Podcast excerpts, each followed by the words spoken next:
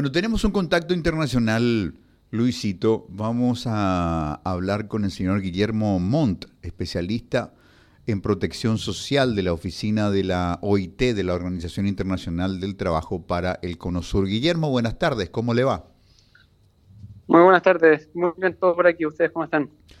Muy bien, contentos y, curiosos. Nos parece esta conversación un, un registro necesario de que principalmente había ya una precarización laboral que no necesitaba de una pandemia para estar en, números críticos, pero en fin, llegó la pandemia y en algún caso, digamos, hubo transformaciones interesantes, se desarrolló resiliencia, muchos trabajadores de, de turnos de oficina descubrieron oficios y vocaciones que hoy les hacen sentir mejor, pero en general la capacidad de inserción laboral de la gente en América Latina se ha resentido eh, aún más en pandemia. ¿Es así, Guillermo?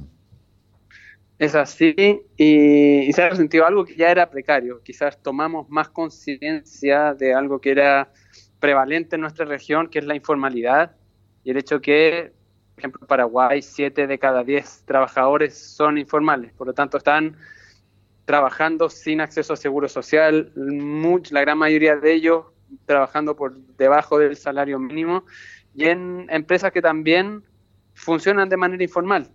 Por lo tanto, tienen más restricciones a crecer, acceder a crédito, a apoyo estatal para capacitaciones. Entonces estamos frente a un fenómeno de, de precariedad que toca ciertamente a los trabajadores, pero también a los empleadores.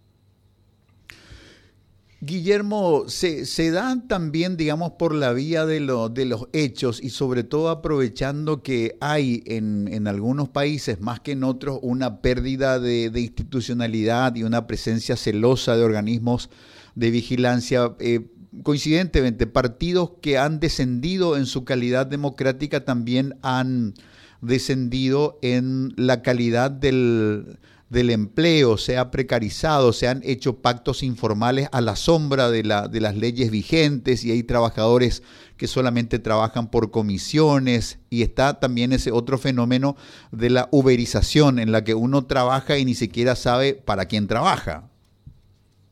Son varios fenómenos los que confluyen en esta precariedad laboral y tú identificas con justa razón varios de ellos capacidad que tienen, que tienen las instituciones de la región de facilitar que estemos trabajando en función, según la normativa vigente, pero de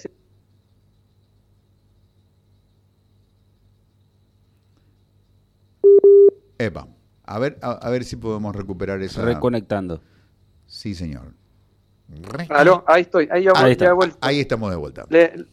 Le decía que hay otros factores también, que es la, facilidad con la que los empleadores o la capacidad que tienen de realizar los trámites que son necesarios. Hay muchos casos en que los empleadores sí tienen la voluntad de trabajar formal, pero no tienen el tiempo, los conocimientos, el acceso a la información para llegar a para realizarlo. Entonces, por eso hay que, hay que tomar y desgranar las razones de esta precariedad con las diferentes, los diferentes mecanismos. Y hay otro que es que como seres humanos también tenemos el sesgo de preferir más ingresos ahora que protección para después. Entonces también tenemos que tomar conciencia de qué significa la seguridad social y por qué es protección en vez de un impuesto. De cierta forma es estamos financiando nuestra seguridad en vez de eh, dejando de lado nuestro, parte de nuestros ingresos. Hay, una cuestión también que creo que en esta pandemia se replantearon aquellos países que no tienen el seguro de desempleo, ¿verdad? Que eh, hoy incluso dentro, aquí en Paraguay se discute una ley. Casi se tuvo que improvisar algo parecido. Claro, algo parecido. Em, e, es, es, demasiado importante que los países, eh, bueno, como Paraguay, pueda tener un seguro de desempleo. Es importante el seguro de desempleo para, para cubrir el riesgo de quedar desempleados es un riesgo que, nos, que enfrentamos todos y todas, y sobre todo en periodos de crisis. Y aquí con la crisis vimos que en los países donde no hubo seguro, es el Estado que tuvo que salir a proteger esos ingresos y los países que sí tenían seguro pudieron apoyarse en esas reservas que fueron creando para paliar y eso genera estabilidad macroeconómica, protección a los ingresos y mayor espacio al Estado para poder financiar otras necesidades en periodos de crisis donde los recursos escasean.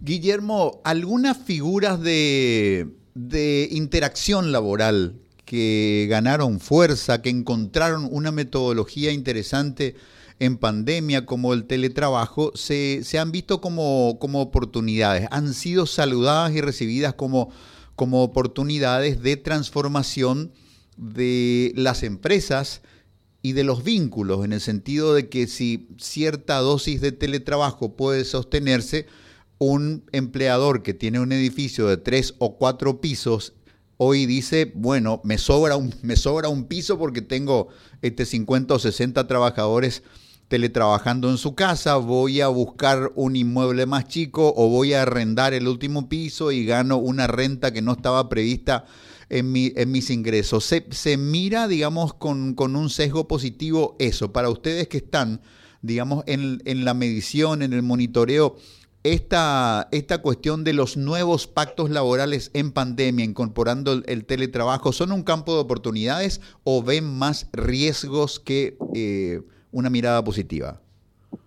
Sin duda que hay oportunidades. Hemos visto que con teletrabajo eh, crecen las posibilidades de conciliar las necesidades o demandas laborales y familiares, de ofrecer más flexibilidad a los trabajadores, de disponer de su tiempo según estimen más conveniente. Los temores que existían respecto de la productividad, de las pérdidas en productividad con teletrabajo, creo que se perdieron, no, no, no se dieron. Entonces hay un potencial enorme ahí. Sí, ah, y también favorece a personas con discapacidad de poder insertarse de manera más fácil en el mercado. Entonces, el teletrabajo puede ser un mecanismo de inclusión económica bien importante, pero también hay que atender los riesgos que trae en términos de salud mental, en términos de libertad, de aislamiento, y el hecho que hay personas que no, no pueden, no tienen la infraestructura, no, no, tienen las condiciones familiares para poder hacerlo y eso sobre todo ha recargado a mujeres que no, no se han visto tan beneficiadas como los hombres en, en materia de teletrabajo porque tienen que conciliar cuidados donde eh, ellas generalmente cargan con esa demanda por el arreglo social que tenemos de cuidado. Entonces, hay, hay oportunidades, pero también riesgos que tenemos que saber llevar para no generar otros mecanismos de exclusión o vulnerabilidades y, que grupos importantes de la población queden postergados por estas medidas. Guillermo, si miramos así en grandes eh, trazos el, el, mapa de Latinoamérica, el mapa del Cono Sur, ¿cuál es la característica saliente de la ocupación laboral de las personas? Latinoamérica es un espacio donde predomina el empleo fabril de las industrias de transformación o domina el comercio, el, empleado de escritorio de ocho horas diarias, el empleado de mostrador, de balcón, de servicios y ventas. ¿Cómo se caracteriza la ocupación en esta parte del mundo? En general, en América Latina tenemos una, una tercerización avanzada del trabajo. ¿Y eso qué significa? que pasamos de ser sociedades y economías principalmente agrícolas a ser unas basadas en servicios sin pasar por una, un, proceso de industrialización. Entonces pasamos a ser una economía de servicios sin los niveles de productividad que tienen las empresas, las economías europeas. ¿Y qué nos, nos, lleva a eso? Es que tenemos eh, desafíos inéditos eh, a escala mundial y que tenemos que saber llevar y y superar, y a, eso, y a qué me refiero sobre todo, es algo que conversamos al inicio, que es la informalidad. La industria fabril que mencionabas eh, fue un motor importante de formalización en, la, en, los países europeos y, de, de, extensión de la seguridad social, pero en nuestras economías, que son principalmente servicios y cuenta propismo, esos motores de formalización no se dieron con la misma naturalidad que eh, en Europa. Entonces tenemos que hacer un esfuerzo de formalizar sin, sin seguir los procesos históricos que han seguido otros países y poner eh, medidas activas para hacerlo. Y ahí quiero hacer el, pie a una de, las razones por las que queríamos estar aquí con ustedes, es para eh, presentar y compartir una herramienta para favorecer la formalización tanto para trabajadores como para empleadores.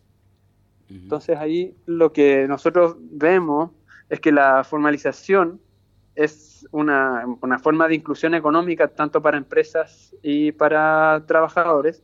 Y para trabajadores es una fuente de protección, es acceso al seguro social, acceso a derechos laborales y a la justicia laboral. Y para los...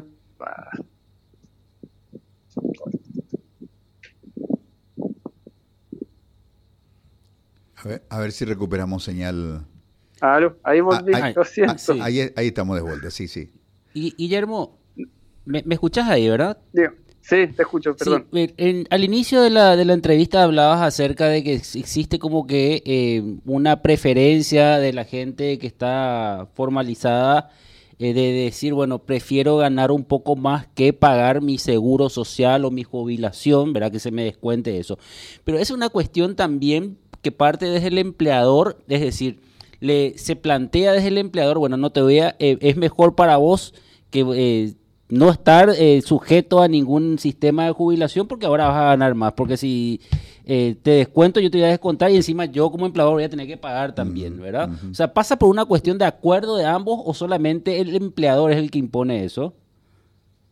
Hay, depende de cada caso. Generalmente el, el, empleado no es el que decide porque hay una asimetría importante entre el poder que tiene un empleador y el que tiene un trabajador pero sí también hay un sesgo de aceptar que prefiero unos pocos guaraníes más ahora que acumularlos para mi pensión. Y esto también viene de la noción de que el seguro social no me sirve, no, no, a veces no hay una conciencia de que como trabajadores tenemos derecho al seguro social, tenemos que exigirlo y que nos beneficia, porque eh, no es un impuesto, sino que estamos difiriendo los ingresos futuros, lo estamos guardando para poder tener derecho a una jubilación y poder tener derecho a protección frente a enfermedad, frente a accidentes laborales y también protección frente a el resguardo de los derechos que tenemos como trabajadores, que son vacaciones, aguinaldo y otros eh, resguardos. Entonces,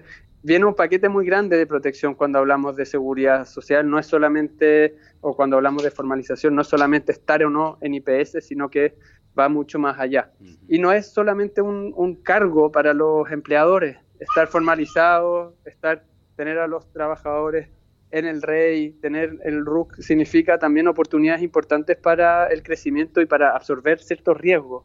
Como empleador, si un trabajador se me enferma o si un trabajador tiene un accidente, yo corro riesgos muy importantes y cuando los tengo formales tengo esos riesgos cubiertos, porque como sociedad hemos escogido cubrirlos y, ofrece esa garantía a los, a los empleadores. La formalización también ofrece apoyo estatal para capacitar a, mis trabajadores y así aumentar mis niveles de productividad, tener oportunidades de financiamiento y también de acceder a mercados extranjeros y a grandes empresas que exigen eh, que las empresas con las que trabajen sean formales y tengan sus nóminas al día. Entonces, por todas esas dimensiones, estamos convencidos de que hay que tener una mirada un poco más de largo plazo y en, nuestra, la plataforma que hemos montado, Formalízate para Crecer, hemos traído todas herramientas para que las empresas, los empleadores sepan cómo eh, ingresar al registro electrónico de información y tener a sus nóminas ahí, a los trabajadores, cuáles son, cuáles son las modalidades contractuales a las que pueden optar y para los independientes también cómo inscribirse a, a IPS y también poder contribuir a su jubilación y participar del seguro. Entonces, es, es importante las herramientas que están ahí para también eh, eliminar esta noción de que IPS es muy difícil, es muy burocrático estar registrado, estar formal y que eh, ahí a veces es por falta de información que, que está, existe esa barrera de formalizar, pero esperamos eh, ayudar a superar esa barrera con las la herramientas que estamos lanzando. ¿Cómo, eh, sería el acceso a la plataforma? ¿Cuáles serían los, ¿Cuáles serían los pasos? Hay una, en, una página web, o sea, de cualquier navegador, ya sea de, su teléfono o de, la, de, un computador, en www.formalizateparacrecer.org. Formalízate para crecer.org. Guillermo. Y eso, y una, una última cosa, esta es una plataforma que hemos desarrollado con el respaldo del gobierno, del Ministerio de Trabajo, Empleo y Seguridad Social, también de trabajadores a través de la, la CNT, la CGT, la CUT, la CUT-A y también las gremiales como la UIP, la Federación Paraguaya de MIPIMES, y la Cámara Nacional de Comercio y Servicios de Paraguay. Guillermo, hablando a propósito de algunas centrales gremiales y gremios a los que ha aludido, Paraguay padece, digamos, de un estado de atrofia extrema del sindicalismo, un sindicalismo que es prácticamente virtual, que no tiene interlocución real con, los gobiernos desde hace muchísimo tiempo, que no tiene fuerza como para, para negociar, ni exhibe una musculatura de, bases obreras importantes. Eh, no sé si es un fenómeno paraguayo nomás o esta dispersión y esta migración y esta mutación de la cultura del trabajo ha sido, digamos, un factor que en proporción directa ha debilitado a los sindicatos. Si uno piensa en la sindicalización del, del, siglo XX en esta parte del mundo, necesariamente piensa en las grandes centrales obreras argentinas, en la, en la CGT, en la UOM, que generaron dirigentes legendarios, Bando, Rucci, personas que, que tenían la capacidad de este, pactar y equilibrar gobiernos o tumbarlos si lo, si lo quisieran. Esos ya son viejas historias del siglo XX y esa fuerza desapareció en esta parte del mundo. Ahí son nosotros como OIT estamos convencidos de que la representación de trabajadores es fundamental para avanzar el diálogo social, los acuerdos y también las demandas de trabajadores de, de toda índole. Creo que en nuestra región no ha favorecido esto que te mencionaba antes, que esta como terciarización acelerada, en que nos saltamos la industrialización, que fueron focos importantes de sindicalización y movimientos de trabajadores. Entonces, como tenemos economías con muchas pequeñas y empresas, se hace más difícil congregar y generar eso, esos poderes. Entonces, ahí como OIT sí estamos abocados en fortalecer la presencia de la representación de trabajadores, pero también la de empleadores que están, tienden a estar subrepresentados también, que son sobre todo los de pequeñas y medianas empresas, porque creemos que con esa representación y generando los espacios de diálogo sí se pueden avanzar grandes cosas. Y ahí una de esas, en esos espacios de encuentro entre trabajadores, las centrales y, y empleadores, junto con gobierno hemos logrado avanzar, por ejemplo, hace muy, recientemente la ratificación de un convenio de seguridad social, que es muy importante. Entonces, no me atrevería a decir que hay una atrofia, una parálisis, pero sí que hay desafíos importantes de representación y que como IT estamos abocados a avanzar. Hemos visto que funciona el diálogo social cuando hay compromiso por hacerlo funcionar y se logran grandes cosas. Así que hay, hay han habido logros, pero también se mantienen ciertos desafíos. Guillermo, muchísimas gracias, muy amable. A la orden. Guillermo Montt.